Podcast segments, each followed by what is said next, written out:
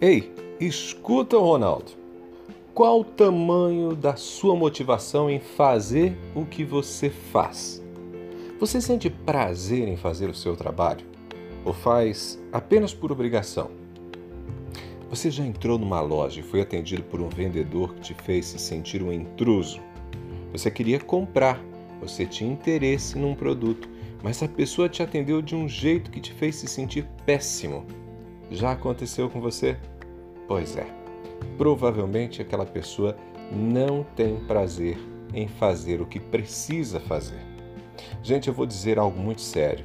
Se você não faz o seu trabalho motivado, se você não sente prazer em fazer o que você faz, dê um jeito de mudar a sua história. Ninguém merece fazer algo só por obrigação. E nem as pessoas que estão no entorno merecem ser atendidas ou conviver com uma pessoa que faz o que faz apenas por obrigação. Eu sei que nem sempre estamos animados, ninguém acorda todos os dias com toda energia e disposição. Isso é normal. Somos humanos, alguns dias são bastante difíceis e você vai ter que fazer por obrigação.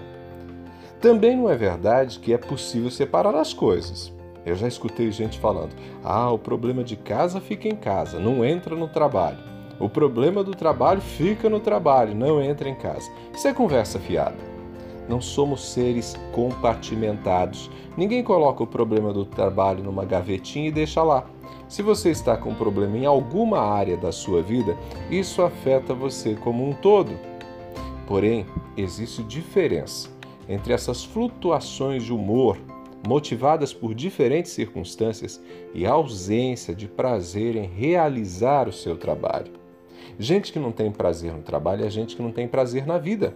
Afinal, quanto da nossa vida é dedicado ao trabalho? praticamente um terço da nossa curta passagem pelo mundo é no trabalho, é trabalhando. E se não há prazer, o trabalho se torna um fardo. Sua vida, sua vida perde o sentido e você compromete a vida dos outros. Uma cozinheira que não gosta de cozinhar nunca vai fazer pratos incríveis.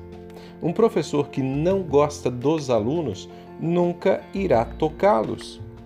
Um mecânico que não gosta de carros e não gosta de consertá-los vai deixar escapar algum problema no veículo que estiver consertando. Um pedreiro que não gosta de trabalhar numa obra vai entortar as paredes. Um médico que não gosta dos pacientes nunca se importará de verdade com a dor deles. Quando você não gosta de fazer o que você faz, chega em casa exausto e até a sua família é afetada.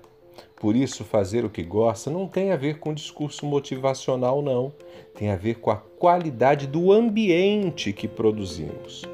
Nós afetamos o mundo onde estamos em função do prazer ou do desprazer em fazer o que fazemos. Gente, não dá para aceitar que o trabalho seja só pela necessidade. Se a pessoa não tem prazer no que faz, tem que mudar urgente de profissão.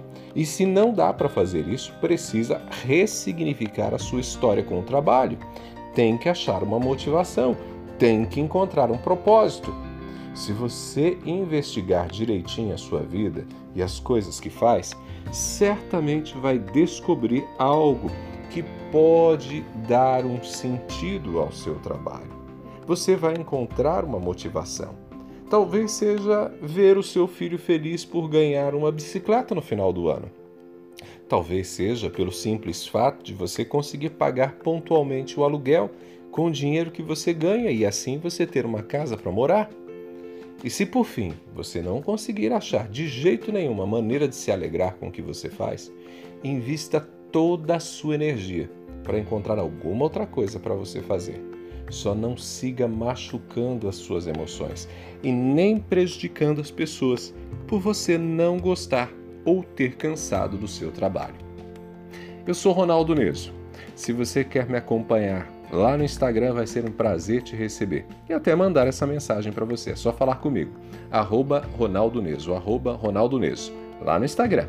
Abraços do Ronaldo, a gente se fala.